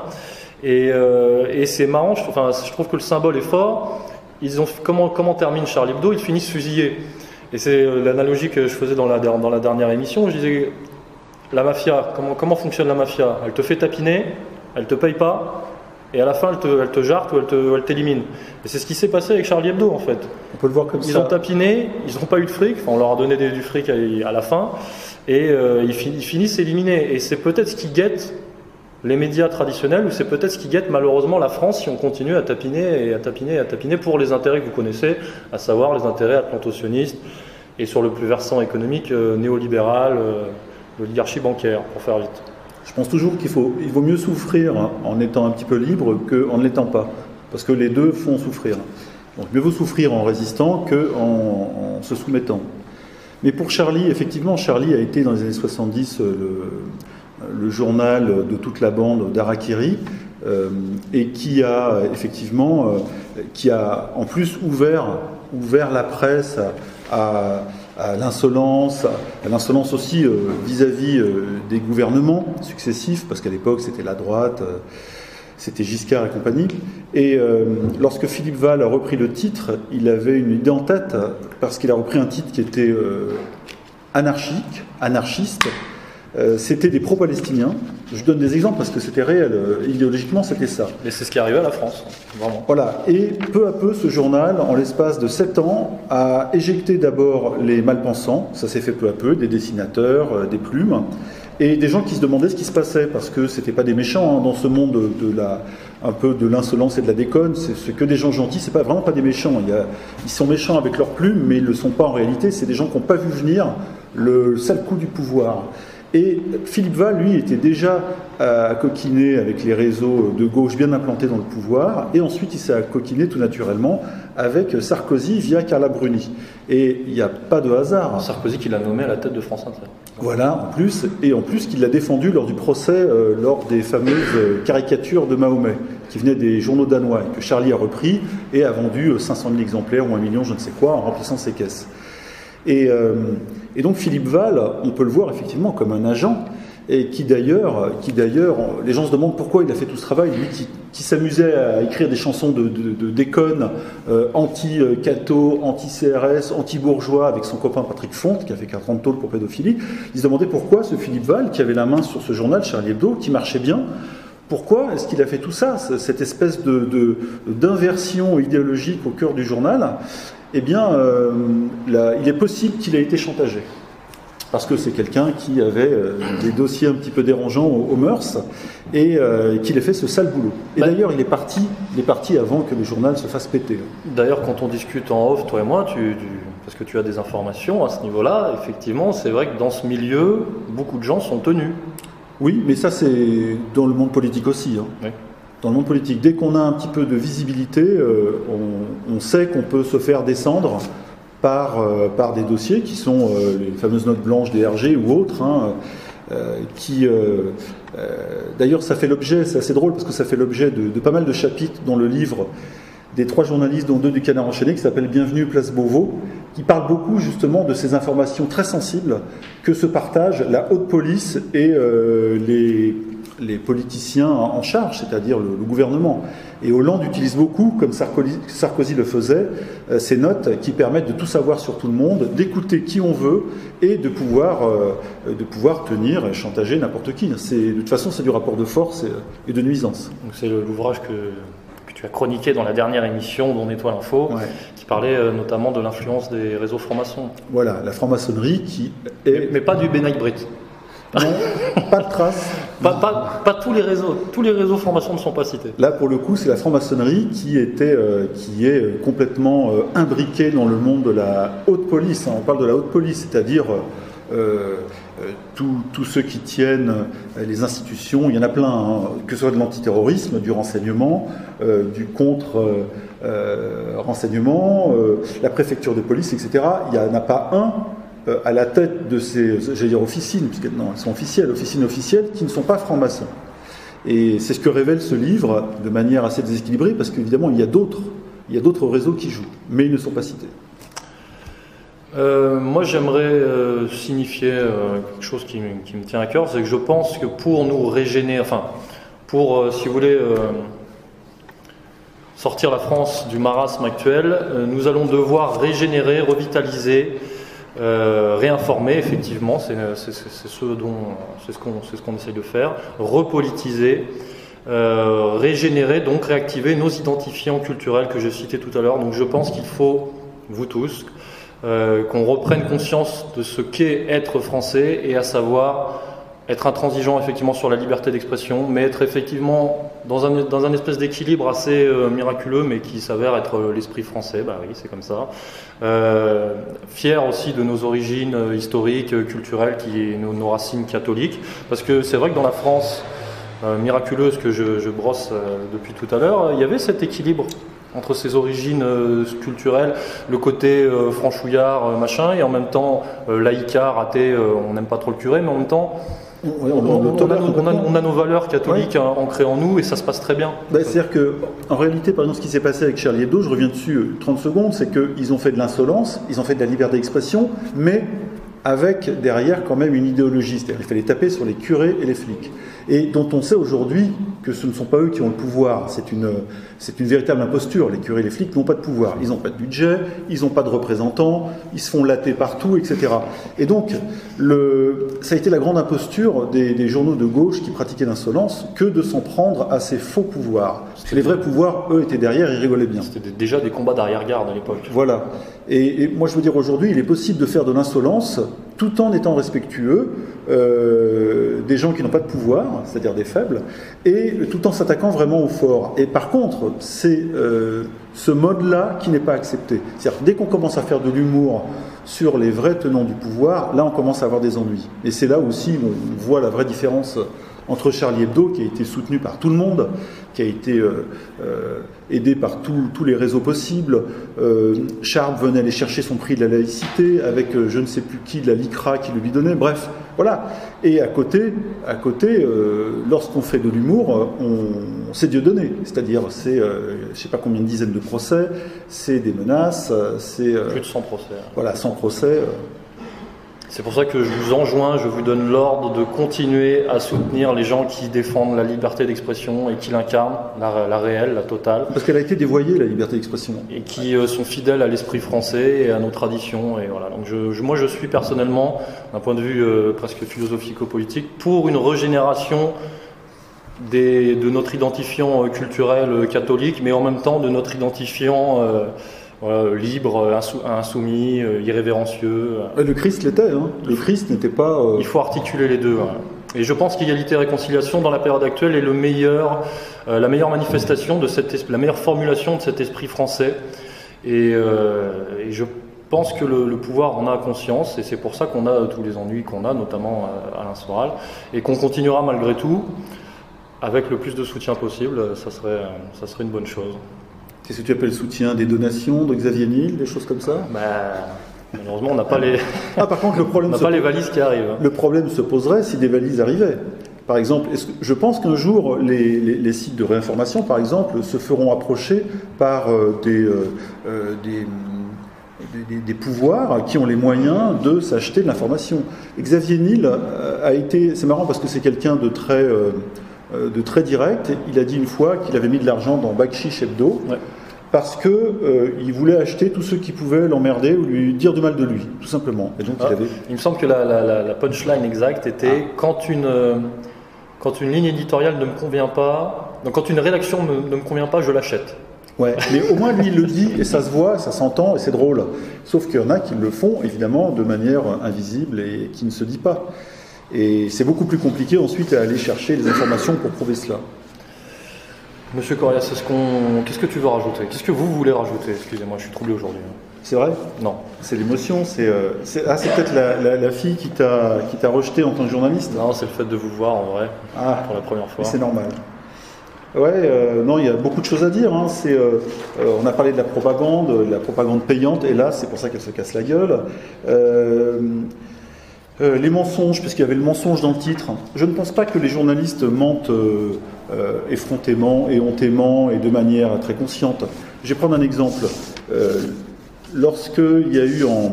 C'était le 21 août 2013, il y a eu le fameux massacre de la Ghouta, un quartier de Damas où des gaz ont été, des obus à gaz ont été envoyés sur la population. Euh, le quartier était un quartier rebelle, soi-disant, et aussitôt les journalistes du Monde se sont emparés de cet événement, il a eu des dizaines de morts, en disant c'est euh, Assad, c'est le régime d'Assad, entre guillemets toujours, c'est eux, donc il faut intervenir, etc. Et la question s'est posée, 2013, euh, c'est là où Hollande a dit bon on y va, on va les attaquer, on va les détruire avec nos missiles, les centres de commandement euh, de, Damas. Il voulait bombarder Damas quand même, hein. c'est pas, pas rien. Parce qu'il y a eu cette ligne rouge qui avait été franchie sur les obus à gaz et le meurtre de civils. Alors des meurtres de civils, il y en a partout et tout le monde s'en branle, hélas. Et euh, là, soudain, soudain, ça devenait, ça devenait la ligne rouge à ne pas franchir. Et le monde s'est jeté sur ce sujet et a envoyé toute une pléiade de journalistes sur place, à la Croix-Rouge, euh, en disant on va vérifier, on va chercher les traces, on va lancer nous-mêmes les analyses chimiques des traces qu'il y avait de l'agent neurotoxique, etc. Et ils ont fait tout un bin, c'est énorme, c'est devenu, c'était les Panama Papers avant l'heure dans le monde, c'était en 2013. Résultat, un an plus tard, euh, c'était officiel, c'est l'ONU qui a dit que euh, les obus provenaient des rebelles eux-mêmes. Voilà. voilà, le monde a fait ça. Donc les journalistes dedans, les journalistes dedans qui ont participé à cette opération, je ne pense pas qu'ils étaient tous conscients que c'était une manip oligarchique. Euh, en revanche, on leur a donné les moyens d'aller sur place, on leur a donné l'espace euh, médiatique dans le journal, parce que ça compte. Hein. Les journalistes, ils ont, ils ont ça dans le journal, ou ils ont ça, et quand on leur donne toute une page, c'est quelque chose, ça a de l'impact. Florence Aubenas, elle fait un papier tous les mois ou tous les deux mois, mais elle a presque une double page, elle fait un reportage sur les femmes qui passent le balai euh, dans le Nord, et là, elle découvre le social, c'est incroyable. Voilà, donc euh, c'est ça. On ne peut pas dire qu'il y a un mensonge de la part des journalistes, mais il y a des manipulations aussi en interne dans les groupes euh, médiatiques. Ouais, quand même une grosse propagande de guerre ah en bien ce sûr, moment. Bien sûr. Bah, euh, par exemple, sur l'affaire syrienne, on sait que la communication, enfin, on sait que le Royaume-Uni et notamment le, MI6 est, en charge de la communication au niveau international sur le conflit syrien, en fait. Et c'est elle qui, gère pratiquement toutes les informations qui nous parviennent en France. D'où le nombre de morts parfois démesurés. Euh, euh, ce matin, je crois, c'est Raphaël Glucksmann, le fils d'eux, qui a envoyé euh, des messages, parce que lui aussi il travaille, c'est un véritable agent, c'est un, agent américain nationaliste, hein, c'est clair, et il a dit qu'on était déjà à 500 000 morts en, Syrie. Alors, chiffre complètement invérifiable, parce que tout le monde sait qu'il vient d'une petite officine qui était euh, basée, je crois, à moitié à Londres par un type tout seul, qui euh, donnait à tous les médias les chiffres qui n'arrêtaient pas d'augmenter. dont Thierry Messon dit que c'est un c'est un agent, enfin officiel du MI6, et auquel la, reine aurait remis euh, la médaille du mérite ou je ne sais quoi. Alors la question, voilà, ça c'est une bonne introduction euh, sur un petit sujet dans le sujet, c'est qu'aujourd'hui on a affaire à deux informations, mais qui sont vraiment contradictoires. Il y a l'information et la contre-information, il y a la propagande et la contre-propagande, et donc c'est aux gens de se faire euh, leur choix, leur marché avec le panier. Euh, sachant ce qui est mangeable, pas mangeable, ce qui est douteux, pas douteux, et on en est tous là. Euh, parce qu'il y a des bonnes informations à prendre dans ce qui vient de, des médias mainstream, vrai. les faits, les faits, on les prend parce que nous, on n'a pas les moyens, on n'a pas des correspondants à Hong Kong ou à Singapour ou à San Francisco. Donc on est bien obligé d'en passer par là. Mais en même temps, il faut savoir que les faits, les faits bruts, euh, ne tombent pas non plus du ciel, ils viennent de correspondants qui travaillent dans les agences, les fameuses agences que tu as citées dans l'introduction, les agences de presse mondiales. Je vais faire un tout petit topo rapide là-dessus, qui sont Reuters, AP, euh, AFP, agence euh, anglo-américaine et une agence française qui a tenu le coup un petit peu. Et quand on travaille un peu, c'est sur le net, hein, c'est sur Wikipédia, sur l'origine et l'histoire de ces agences, on se rend compte qu'elles ont tout un fil commun et elles sont toutes euh, rattachées toujours de la même façon au libéralisme, au sionisme et au pouvoir anglo-américain. Et, euh, ce sont elles qui gèrent le, dispatch de l'information brute à tout le monde, euh, enfin tous les titres sur, sur Terre, et qui les utilisent pour ensuite en faire des dépêches, etc. Donc ça vient vraiment d'en Et là, on peut parler d'une oligarchie aussi. Mais c'est bien de préciser que, comment dire, il ne s'agit pas de tout rejeter en bloc ou effectivement, parce qu'on pioche dans la presse mainstream, c'est le traitement de l'information aussi qui des fois fait sens. Hein. Il y a une différence entre le signifiant et le signifié. Et euh, il ne faut pas se leurrer. Comment dire, il y a quelque chose, c'est protéiforme, dans le sens où à chaque strate de l'information, d'une rédaction, d'une agence, d'un média ou quoi que ce soit, il y a un ou plusieurs rapports de force à chaque fois. Même d'ailleurs au sein même du pouvoir, il n'y a qu'à regarder ce qui se passe avec euh, Donald Trump en ce moment. Les gens qui pensent que ah c'est que Donald Trump ou là c'est euh, que les, néoconservateurs ou machin, c'est jamais le cas. Et c'est euh, pareil pour Vladimir Poutine et ce sera pareil pour Marine Le Pen si demain elle est élue. Ce n'est pas du, jour au lendemain, elle aura tous les pouvoirs et ça se passera, tout, lui sera imputé. C'est-à-dire qu'il y, a des processus en cours, il y a des pouvoirs des contre-pouvoirs, des infiltrés, des espions, euh, des traites, des retournés. On ne peut pas tout rejeter en bloc. J'ai une petite anecdote. Il y a quelques années, quand Sarkozy euh, était, euh, je crois, en campagne, avant qu'il ne trouve sa, femme adorée, Carla Bruni, il a fait un voyage de presse avec Laurence Ferrari, qui était à ce moment-là la présentatrice de l'émission Dimanche Plus sur Canal Plus, et avec toute une équipe à, son, à ses ordres. Et elle est partie en week-end avec lui au Maroc et il s'est passé des choses, et elle est revenue. Quelle chose des, je sais pas, de la rencontre avec des, sommités locales. Elle est revenue de ce voyage et aussitôt une partie de la rédaction de Canal+, apprenant cela, parce que tout le monde n'est pas soumis, euh, a mis dans la balance la, démission de Laurence Ferrari, pour qui euh, il y avait d'élite initiée, il y avait tripatouillage avec le pouvoir, etc. Et pour eux, c'était pas jouable, parce qu'il y a encore quelques gauchistes dans les équipes de, Canal+, notamment, c'était lundi investigation, etc. Paul Morera et compagnie. Euh, et, ça s'est réglé en interne. Il y a eu, euh, à mon avis, des, euh, des, des, chèques qui ont dû passer sous la table, ou je dirais des. Que des chèques? Non, non, pas, non. Non, en fait, ce qui s'est passé, c'est que une liberté un peu plus grande a été accordée à certains journalistes pour pas réclamer la tête de Laurence Ferrari. Voilà. Et le lendemain. Que la tête? Que la tête. en, revenant, en revenant de son week-end, elle a été accueillie par euh, Deniso au Grand Journal. Et là, euh, les gens se demandaient ce qu'elle foutait là, parce que quelqu'un de la chaîne qui vient en inviter. Mais c'était pour montrer que la chaîne faisait confiance à Laurence Ferrari et qu'elle continuait. Mais ils avaient calmé les ardeurs euh, indépendantistes des journalistes aussi à côté. Voilà, donc il y a quand même, tout n'est pas d'un bloc. Voilà, il y a des gens qui sont pas forcément heureux dans le système, mais qui en profitent. Et bon, en revanche, ceux qui n'en profitent pas, ils ne sont pas toujours heureux. Oui, on a pu parler de Trump, etc. avec la parler peut-être. Non, mais c'est surtout sur le voilà l'énorme l'énorme échec médiatique sur les élections avec Brexit, Trump et compagnie, euh, ce qui se profile aussi en France. Hein. Euh, ça n'a pas servi visiblement de leçon aux, médias dominants que de se planter totalement et surtout de prendre parti. Ce qu'on ne demande pas à un média. Théoriquement, un média ne prend pas parti. Et là, le, le, choix, le choix a été tellement visible, énorme, poussé, euh, réenforcé, que les médias dominants, à travers les gens qui les représentent, sont sortis de leur rôle et se sont retrouvés en première ligne. Et là, ils se sont fait tirer comme des lapins. Parce que on a tous gardé, moi j'ai gardé des tweets de, spécialistes, de présentateurs qui disaient Ah, Hillary, euh, dans un, elle c'est comme sur du velours, elle va être élue demain, la première femme présidente des États-Unis, etc. Là, il y a, un paquet de cagades. Et, euh, et donc ces gens-là sont sortis de leur rôle Et euh, c'est aussi pour ça que euh, je crois que ça ne pourra plus revenir en arrière. la confiance est perdue, elle ne reviendra pas. Ça ne se regagne plus une confiance comme ça. Et c'est vrai que Donald Trump, bah, lui, a pris à pleine main ce, il a compris il a mis les deux pieds dans ce nouveau lieu de, de la parole et de l'expertise même, parce que Trump utilise les réseaux sociaux pour communiquer communiquer directement avec le peuple. C'était un, sacré pari, hein. c'était pas gagné, parce que c'est le, mec, y a un an avant le, le 8 novembre 2016, il était à 0% des sondages, c'était un candidat clown. Il faut bien voir ça.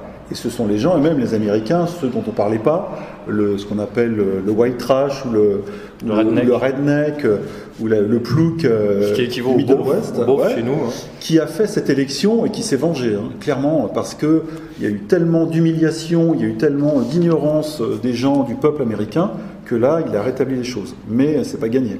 Et il y a d'autres dynamiques même qui se mettent en route par le, par le biais d'Internet. C'est par exemple le Pizzagate et compagnie. C'est aussi dans cette, euh, cette perspective-là que ça peut s'inscrire. Voilà, c'est marrant parce que Pizzagate, c'est un peu les Panama Papers, mais de l'autre côté. Panama Papers, c'est 700 journalistes du monde entier, des titres les plus prestigieux, Le Monde, El País, Washington Post, Los Angeles, machin se sont unis pour aller euh, euh, vous révéler euh, la défiscalisation de tous les salauds, etc. Et puis finalement, ça n'a rien donné.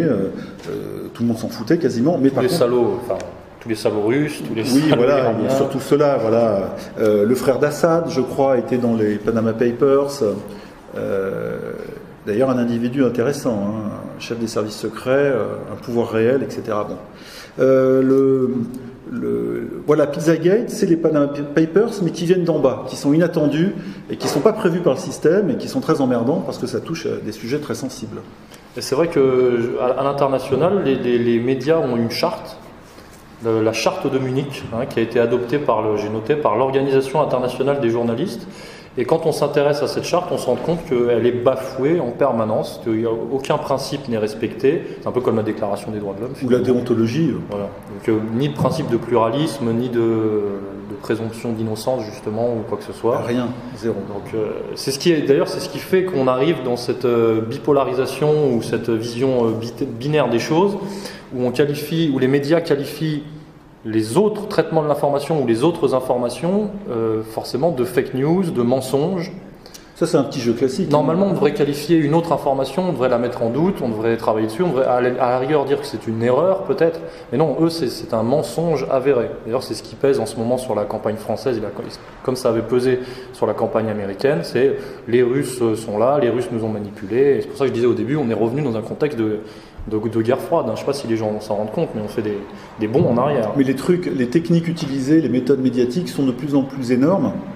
Le problème d'une d'une ingénierie, hein, pour parler un peu comme euh, Lucien Cerise, c'est plus elle est visible, moins elle est efficace. Et elle se retourne contre ses euh, décideurs, lanceurs, etc., ou organisateurs. Et en ce moment, c'est très visible. Voilà, c'est très visible, et du coup, du coup, il y a un, effet boomerang euh, des informations du système, des injonctions du système contre lui-même, et ça donne, ça donne une espèce de double chaos, puisque ça ne fonctionne pas. Et les gens, d'ailleurs, ont, ont, même envie de, de non seulement de résister à ces injonctions, mais en plus de les contrer. Donc il y a un malin plaisir euh, populaire à contrer tout ça.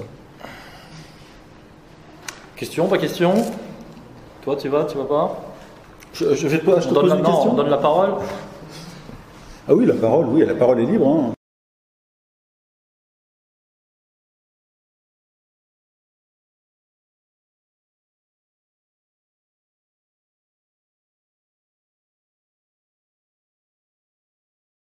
Je sais un peu ce que faisait Emmanuel Ratier, c'est un travailleur de fond, c'est un mineur de l'information, c'est-à-dire qu'il ramassait de l'information partout sur des sujets. Alors lui, par exemple, ce qui l'intéressait, c'était les réseaux. Donc toute l'information euh, sur les réseaux, ça peut être la franc-maçonnerie, le réseau sioniste, euh, le siècle, etc., il, allait la chercher partout où elle se trouvait, c'est-à-dire dans les journaux, parce que l'information, en fait, elle existe. Après, la méthode, justement, c'est de la rassembler avec une idée euh, préconçue. Et son idée, c'est qu'il y avait des réseaux. Évidemment, la France, c'est le pays des réseaux.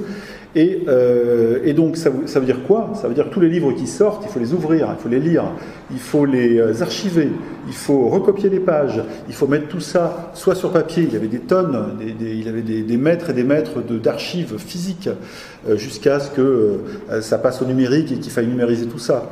Et c'est un travail de fond qui ensuite permet d'être archifactuel, d'avoir un socle journalistique hyper solide, et sauf que ce travail de fond n'est évidemment pas celui qui est proposé aux, élèves journalistes ou aux journalistes même confirmés, puisqu'eux, ils travaillent sur presque, je la, frise, le frivole, le rapide, l'immatériel ou ce qui se dégrade très vite. Et cette information de fond, c'est pour ça que la question est bien, c'est que ça ne se dégrade pas. Euh, la méthode Ratier, c'est une méthode de, de durable en réalité, c'est du journalisme durable. Et ce qu'on apprend par ce travail super pénible, quotidien, n'est jamais perdu. Et euh, de la même façon, moi par exemple, j'ai regardé pendant des années toutes les émissions de télé où il y avait un, euh, du politique ou du médiatique. Euh, pour aller noter tout ce qui se passait. Et c'est euh, ça, j'en ai mis une partie dans le livre, mais euh, j'ai dû regarder, je sais pas, 10 ou 20 000 émissions. Et ce travail de fond que personne ne veut faire parce qu'il est horriblement laborieux et, c'est repoussant. Hein. J'ai eu des stagiaires qui ne voulaient pas y toucher. À la fin, ça donne, ça donne un tel avantage parce qu'on voit tout qui surgit. On voit les réseaux, on voit les gens qui se parlent entre eux. On, peut sortir, on peut sortir. je pense qu'Oratier le faisait en tapant un mot. On peut sortir 300 entrées sur une personne. Et donc là apparaît ce qu'aujourd'hui on voit sur Wikipédia, c'est-à-dire une espèce d'arborescence euh, avec euh, toutes les relations, tous les liens, tous les contacts. Et, euh, et, là, on découvre des réseaux, effectivement. Et c'est pour ça que c'est précieux, mais ce genre de journalisme est très rare. C'est un journalisme d'abnégation et de sacrifice presque. c'est assez unique et c'est vrai que c'est extrêmement précieux. Hein. les quelques fois où je, feuillette un petit peu ces, ouvrages, c'est incroyable, une source incroyable. Voilà, c'est une vraie source. Et d'ailleurs, ça a été pillé par les journalistes mainstream. J'ai acheté une fois une revue trimestrielle qui coûte 15 ou 20 euros, ce qui se fait beaucoup aujourd'hui en journalisme. Euh, ce sont des beaux objets avec des belles photos ou des peintures à l'intérieur. Et à l'intérieur, il y avait tout un sujet sur Marc Ladret de La Charrière gros mécène, très important. Il, donne à gauche, il donne à droite, c'est lui qui a lancé Jamel euh, dans le monde de, la gauche, du théâtre, etc. Bref, c'est quelqu'un qui est d'ailleurs affilé du fric aussi à François Hollande. Et là, il y avait un portrait de l'adresse de la Charrière, et, euh, et j'ai dit, euh, je me suis dit, tiens, portrait poussé, très étonnant, et en, réalité, tout avait été piqué sur faits et documents.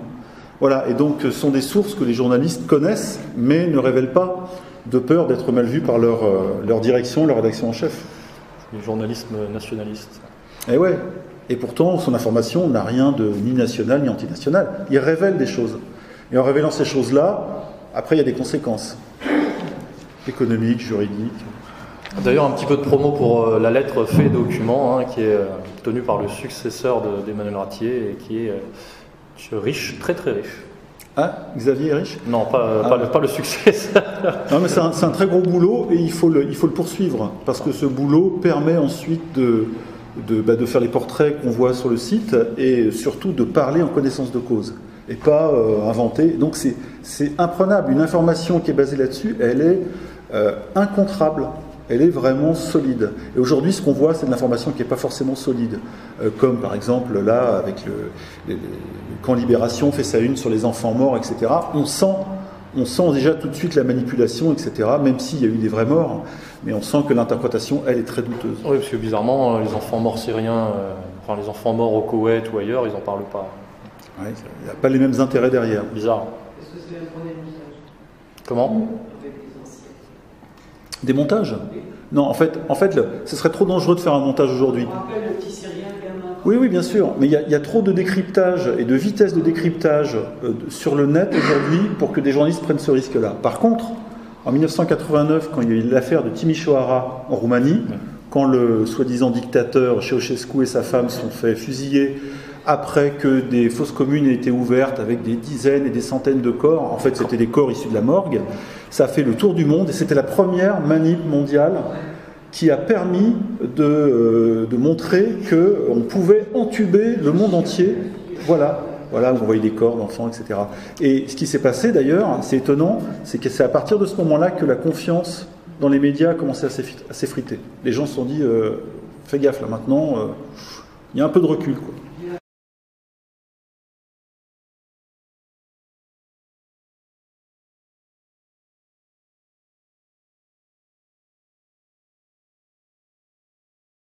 C'est très difficile. Euh, personnellement, euh, Moi, par exemple, je, suis obligé de, faire des enquêtes sur des sujets qui ne demandent pas des investissements.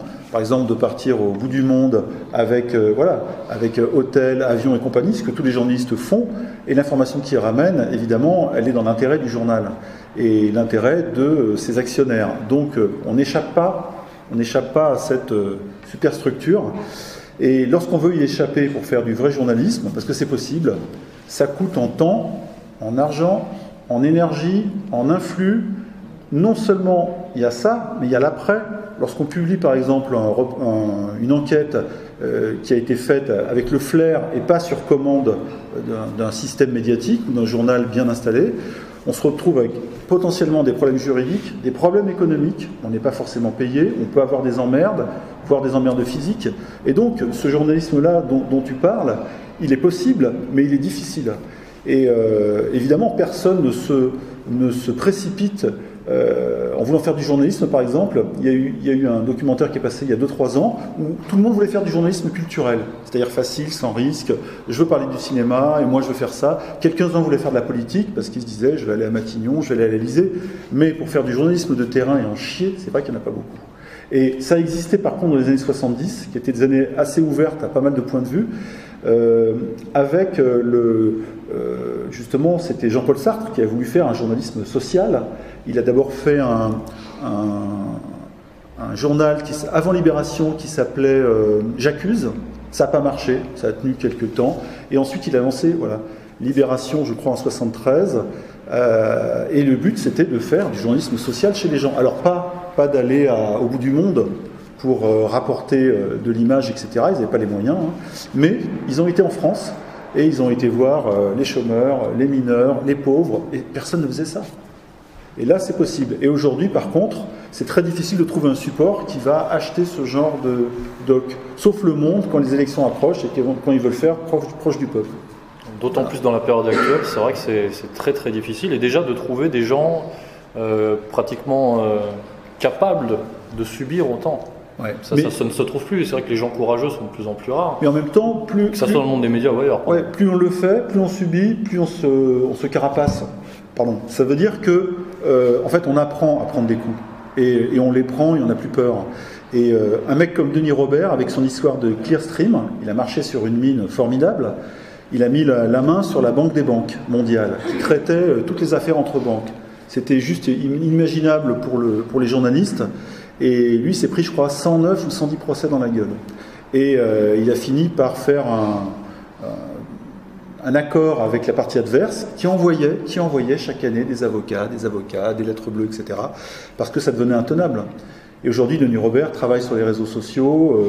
Euh, euh, il a essayé de monter un, journal sur Internet, un journal des régions, mais ça n'a pas tellement marché parce qu'il n'a pas trouvé de, financement. Il est un peu hors système, mais il essaie de revenir euh, du côté de Mélenchon, etc. C'est très compliqué en fait de faire de l'enquête, euh, du vrai journalisme euh, de terrain. C'est très dur. Il faut le vouloir. Une autre question? Le système est impitoyable. Ah ouais, non mais c'est. Il n'y a pas de place. Vous connaissez le credo d'égalité et réconciliation, hein. c'est pute ou chômeur.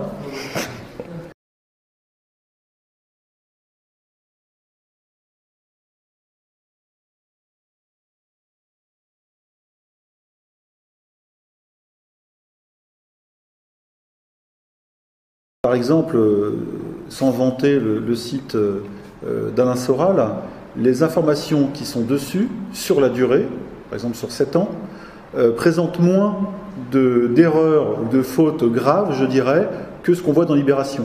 Et il y a moins d'ingénierie, où il n'y en a pas, où il y en a peu. il peut y en avoir, chacun fait sa propagande, c'est vrai.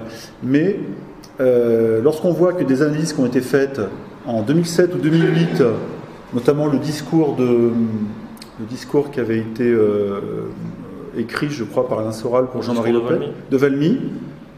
Euh, aujourd'hui, on pourrait le proposer en programme pour un candidat. Euh, il choquerait presque personne. C'est un, bon discours. Et ça, ça a tenu dans le temps. Et c'est le temps, en fait, qui juge de la validité des informations. Et nous-mêmes, on ne peut pas. Sur la Syrie, par exemple, on en est incapable. on transmet des informations qui nous semblent le plus proches du réel, de l'intelligence, euh, des gens ou de la nôtre. Et, et, si par exemple il y a des informations qui viennent contredire ça, on les met quand même. il y a des gens qui nous ont accusés ou qui ont accusé le site d'être trop pro-Trump, en disant vous allez voir, il va se retourner comme les autres, salaud d'américains, etc. Trump a essayé de faire quelque chose. il ne fait pas partie de l'État profond, ça clairement. Il est milliardaire, mais il ne fait pas partie de l'élite américaine faut bien voir la différence. Et quand euh, Trump a lancé ou appuyé sur le bouton euh, du bombardement de la base aérienne syrienne avec les 59 missiles il y a deux jours, des gens ont dit voyez, voyez vous êtes trompé sur Trump. On a mis l'information, ça en fait partie. Après, il faut comprendre ce qui s'est passé aussi. Toujours essayer d'aller chercher derrière, comprendre ce qui se passe.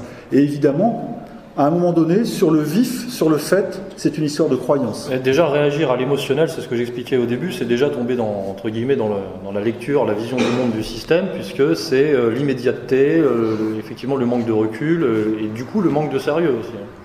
Donc oui, la, longue durée et la cohérence, la cohérence de fond, c'est ce qui fait la différence. Mais pourquoi tu veux convaincre les gens en fait? Moi j'ai arrêté de vouloir convaincre des gens. Hein. Laisse-les penser, laisse-les penser ce qu'ils veulent. Hein. J'ai une petite rhétorique là-dessus. Je suis pas foncièrement, fondamentalement démocrate, donc je ne cherche pas à convaincre la majorité des gens. Et je pense que le mouvement de l'histoire est fait par une élite, une petite élite. Donc ça peut être nous, oui, effectivement. Et je pense même que la plupart des gens, que ce soit la, caste journalistique ou même euh, les bobos ou tout ce qu'on veut, euh, suivent le vent. Si, veux, si demain euh, Marine Le Pen est au pouvoir, les trois quarts des journalistes qui lui crachent à la gueule se mettront en garde à vous. Si demain, comme dans le très bon livre de Welbeck, euh, Soumission, euh, un, comment dire, un, pouvoir musulman se met en place en France, euh, tous les, trois quarts des identitaires à la con mettront une djellaba. Je suis persuadé. Je pense même que si Marine Le Pen arrive au pouvoir et que des gens égalité et réconciliation se trouvent un peu en phase, je dis un peu, hein, pas totalement, avec soudain le nouveau pouvoir. Moi, par exemple, personnellement, je suis même pas sûr de trouver du travail dans la presse mainstream, parce que tous les journalistes retourneront leur veste aussitôt, et euh, le système euh, risque de ne pas bouger à ce niveau-là. Donc, euh, pas trop espérer non plus de. Non, on n'espère rien, mais c'est ce qu'on disait tout à l'heure, on parlait de la collaboration, ce genre de choses. le, lâchage, le, retournement de veste, ça existe. Hein. Ça existe plus qu'on le croit d'ailleurs. Alors les technocrates restent, les pouvoirs changent, les technocrates, la haute fonction publique reste. Voilà, c'est l'exemple même de. Le ministre change, les, derrière les cabinets, ça ne bouge pas.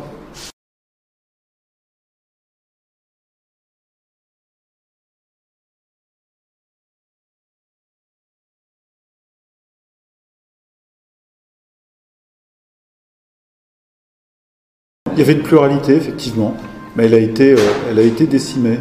Alors concrètement, pour, euh, pour les changements internes, en fait, il s'est passé la même chose un peu que chez Charlie.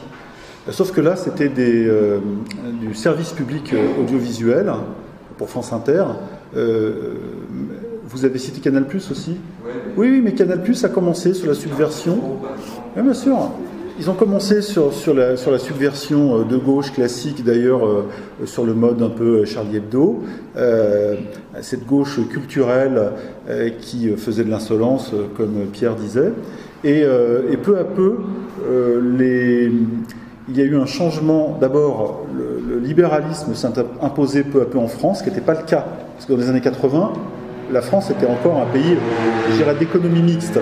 C'est sous Mitterrand en 82-83, après l'échec euh, des, premières années, je dirais, assez sociales, les deux premières années, que le libéralisme a été choisi littéralement, la tendance de l'or, et qu'ensuite, il y a eu des conséquences euh, donc dans les groupes publics, puisque euh, l'idéologie libérale s'est imposée à travers des hommes, c'est-à-dire des cadres sont entrés qui, eux, euh, apparemment, juste dans le domaine de la gestion, ne sont pas intervenus sur le côté éditorial. Et pourtant, peu à peu, les gens qui détonnaient, qui avaient une opinion qui ne cadrait pas avec ce libéralisme qui, lui, est relié à, voilà, au mondialisme, à l'européisme, etc., ces, gens-là, peu à peu, ont été écartés. Il y a eu un exemple au début des années 2000 avec un, reporter de RFI qui était très connu, qui d'ailleurs a fait tout un foin, qui a été écarté par la nouvelle direction parce qu'il touchait au sujet euh, très sensible du Proche-Orient.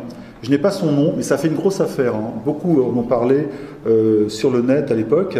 Et euh, il a été écarté juste vraiment pour euh, pour délit d'opinion, ce qui théoriquement n'existe pas. Et je rappelle que dans le service public, là ça concerne France Inter, théoriquement il y a une charte, France Inter, France 2, France 3, etc., qui garantit la pluralité des opinions. Et euh, cette charte, évidemment, est régulièrement violée, mais elle a existé. Elle a existé. C'est-à-dire qu'on voit des émissions euh, sur le site de l'INA lorsqu'on y a accès, où étaient invités euh, des Serge de Beckett, etc., ou des émissions littéraires avec des gens qu'on n'imagine même plus aujourd'hui euh, voir en télévision. Donc il y a eu un changement, effectivement. Mais ce changement s'est fait tout en douceur, et c'est l'accompagnement, je dirais, de la libéralisation et de l'américanisation de la France. Ça s'est fait avec, Canal Plus de la même façon aussi. C'est pour ça que cette chaîne, qui pouvait être assez marrante au départ, est ensuite devenue l'espèce de, de lance lance-fusée de la, propagande française. C'est devenu l'alpha et l'oméga de la propagande euh, à la fois journalistique, culturelle, euh, médiatique en France, Canal+. Mais du coup, ils en sont morts. Mais en tout cas, ce, changement a été réel, il a eu lieu et ça s'est fait à travers les hommes. Par exemple, Jean-Luc Hess, qui a été le, PDG de France Inter, qui était à tuer à toi avec Philippe Val, ils ont participé à ce changement d'homme, puisqu'ils ont fait sauter euh, des gens qui n'étaient pas dans la ligne. Ils les ont fait littéralement dégager. Il y a eu des pressions, il y a eu des, attaques à Dominem, et euh, à l'arrivée, ils ont fait le. C'est le coucou, c'est le principe du coucou. Ils ont jeté les malpensants.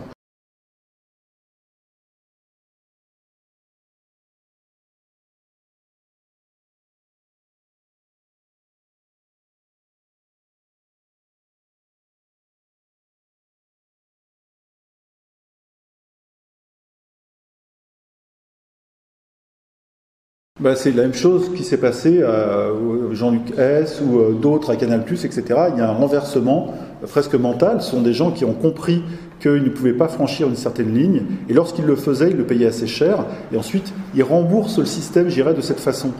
Euh, il y avait un journaliste plutôt indépendant euh, à Canal+, qui s'appelle Paul Morera, qui a fondé l'agence Première Ligne, je crois, et celle qui s'est retrouvée sur les toits lors de la fusillade de Charlie Hebdo, ce sont eux qui ont filmé les frères Kouachi en bas, euh, qui étaient aussi en panique parce que ça tirait, euh, ça rafalait euh, chez Charlie. Et ce Paul Morera à Canal, lui, avait l'habitude de faire des sujets un peu un peu, je dirais, subversifs. Notamment, il a fait des reportages sur les colonisations. À partir du moment où il a été faire ces reportages euh, euh, notamment, euh, comment s'appelle cette ville en Palestine? Bon, il a fait un reportage là-bas où il a rapporté des images très, très claires, très nettes sur la colonisation israélienne. Il a commencé à avoir des soucis juridiques au service juridique de Canal+, des choses qu'on ne voit pas, mais il allait négocier régulièrement avec son documentaire pour qu'il passe, pour qu'il soit diffusé par la chaîne, parce que... Hébron, exact. Et il s'est battu comme un chien pour y arriver. Il y arrivait, sauf que les documentaires de Canal+ ne sont pas vus par le grand nombre, c'est pas TF1, euh, donc ça a moins d'impact, même que les documentaires comme Enquête exclusive sur euh, M6. Sauf que ces gens, lorsqu'ils font ça, ils font honneur effectivement au journalisme, mais ils le payent.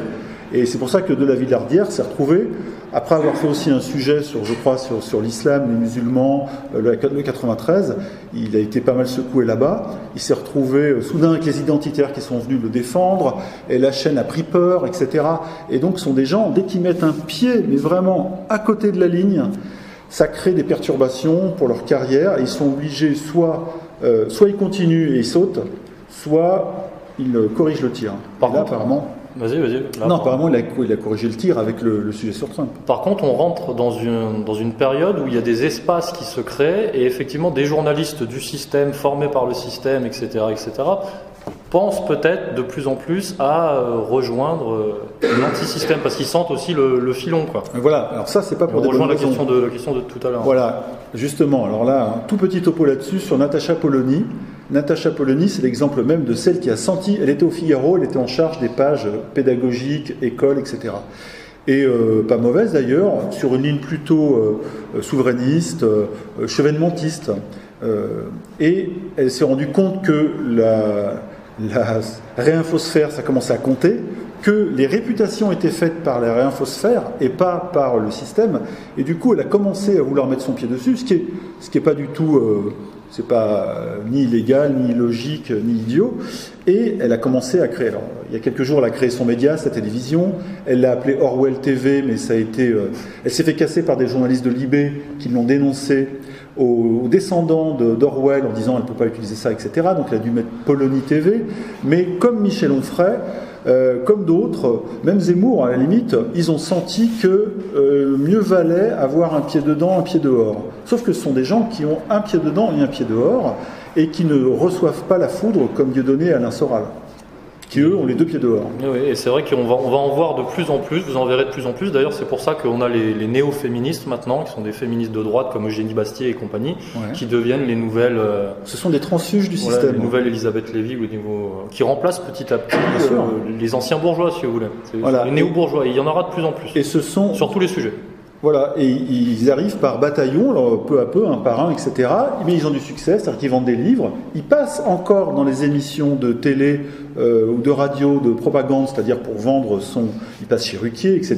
Donc ils vendent du livre. Ils sont encore dans le système, ils en profitent. Mais leur contenu, lui, euh, dévie un tout petit peu. En réalité, je pense qu'ils vont aller chercher, ils vont aller piquer euh, l'information et le goût de la réinfosphère pour, pour des raisons souvent commerciales il y a une certaine sincérité, mais elle n'est pas, pas totale. Bah là, on peut reprendre aussi des points de vue philosophiques. C'est la société, effectivement, de la falsification généralisée, euh, du paraître, du faux, euh, du, du, cosmétique, euh, où tout a le goût de quelque chose, tout a la forme de quelque chose, mais rien n'a le goût, en fait. C'est comme la bouffe, c'est comme la chirurgie, c'est comme tout ce qu'on veut, en fait. Et donc, tout est faux, en fait. Ces nouveaux journalistes viennent d'en haut ils descendent tranquillement avec un parachute presque doré et ils viennent rejoindre un peu les, journalistes qui, eux, en ont chié euh, en bas, qui ont été vraiment saqués par le système, moi je, peux en parler. Et, c'est vrai que ça fait un cousinage assez curieux parce que eux, ils n'ont pas souffert. Et euh, le but, c'est pas de, le but, c'est pas une compétition de souffrance. C'est juste que c'est ça la marque. C'est ça la marque des, gens qui, euh, qui ont vraiment, qui sont passés à travers. Et eux viennent avec, je pense, des intentions qui peuvent être même parfois plus, euh, plus politique que personnel, c'est-à-dire avec l'intention d'occuper le terrain et de réoccuper le terrain pour le système.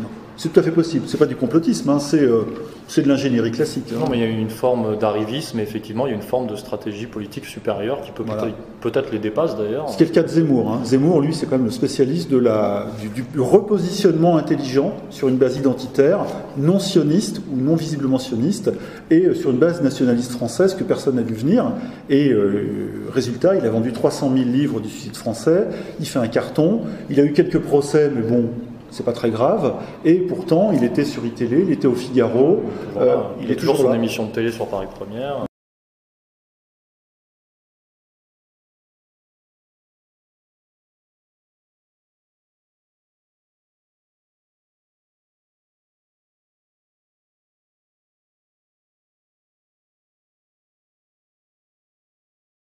Il me semble que à terme, tous les dossiers sortent en fait avec le temps, sauf que ça passe toujours à la trappe, c'est jamais mis en avant, mais on sait, euh, je sais pas moi, le, Watergate, le machin, les trucs, à chaque fois on sait que la, vérité euh, n'explose pas, mais la vérité est là.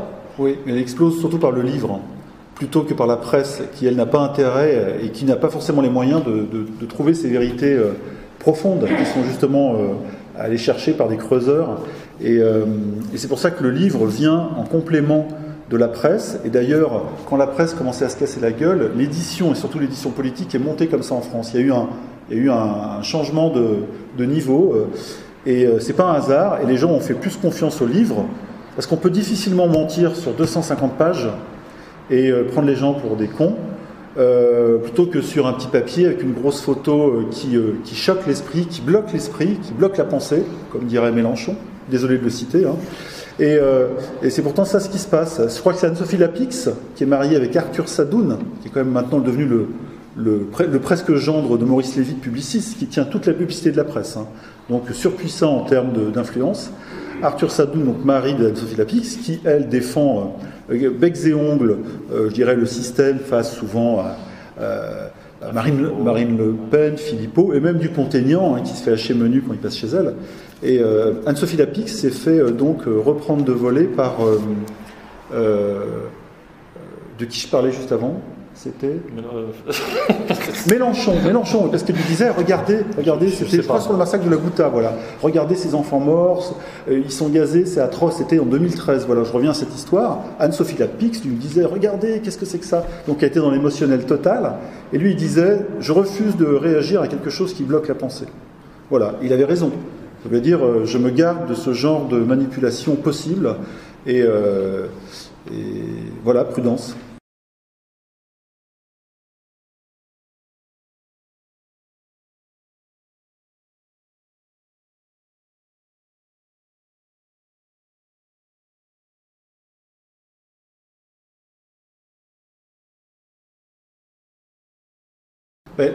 Juste, juste, juste une phrase, est-ce que vous trouvez dangereux qu'il y ait autant de médias américanisés en France? Alors la question ne se pose pas parce qu'on est théoriquement sur le même modèle euh, occidental idéologique. Et soudain, les Russes arrivent et là, euh, c'est les chars de Moscou. Non mais... J'ai rien d'autre à dire. Voilà, il n'y a aucun danger, au contraire, la vraie pluralité arrive et elle est très emmerdante pour les gens du système parce que les gens de RT France, par exemple, font leur boulot. Euh, eux, justement, ils sont menacés physiquement, ils en prennent plein la poire, et euh, il n'y a qu'à voir sur Twitter, les échanges sont très violents hein, entre les, agents du système ou les tenants du système et les journalistes qui font un boulot dans la rue, qui vont dans les manifs, euh, qui filment et qui se font accuser de, de, de mettre de l'huile sur le feu sur la guerre civile française qui vient, etc., alors qu'ils font un, réel boulot de journaliste. évidemment, derrière, il y a Poutine, mais ça on le sait, au moins on le sait. C'est normal. On le sait. Alors que parfois, il y a des canards en France euh, des maisons d'édition et euh, des journaux qui ont été euh, financés par la CIA, on le sait aujourd'hui, c'est officiel, même c'est sur Wikipédia, et personne ne le conteste, qui ont donc, la CIA a financé des, journaux pour faire la propagande du système américain, mondial, le mondialisme avant l'heure, dès les années 60 quand même, parce qu'ils sentaient que la France pouvait basculer. La grande peur des États-Unis, c'était que les deux, les deux postes avancés en Europe, qui étaient l'Allemagne et la France, puissent basculer euh, L'Allemagne, non, mais la France, éventuellement, avec sa gauche très puissante et son parti communiste, qui était à l'époque encore à plus de 30%. Et donc, euh, ils ont fait un travail de fond terrible sur les médias et sur les, maisons d'édition pour orienter, euh, et surtout dans le domaine culturel. Il y a eu beaucoup de, là aussi d'ingénierie, mais pour le coup masqué. On ne savait pas que c'est les Américains qui dirigeaient tel ou tel journal, ou le syndicat FO, etc. Rien à rajouter. Et là maintenant on sait, Poutine, lui, il s'en cache pas, voilà, il y a RT, euh, il y a Sputnik News. Si vous aviez euh, à emporter sur une désert un seul livre, chacun d'entre vous, lequel, euh, quel livre auriez-vous hormis le vôtre Alors soit tu réponds, on répond spontanément, soit on réfléchit. Ça c'est une question difficile. Il ne faut pas réfléchir. Il ne faut pas réfléchir. Putain, je sais pas. Putain. Bah, moi, je dirais, je dirais un ouvrage d'Edouard Berthe, parce que ça, ça m'a ouvert des perspectives incroyables, mais euh, j'aimerais faire une réponse un peu plus poétique, tu vois, genre un truc, un, Balzac, un machin, tu vois, mais je sais pas. Ah, le livre sur la vie de Jim Thompson, qui est passé à travers un milliard de trucs, et euh, Jim Thompson, son, son autobiographie. Ouais. C'est un livre extraordinaire sur une vie euh, complètement dingue. Et voilà, donc c'est pas chez Contre-Culture, je suis désolé. Mais euh, c'est un livre un peu fou. Un calendrier Playboy, ça marche ou pas? Il nous reste à vous remercier euh, à tous les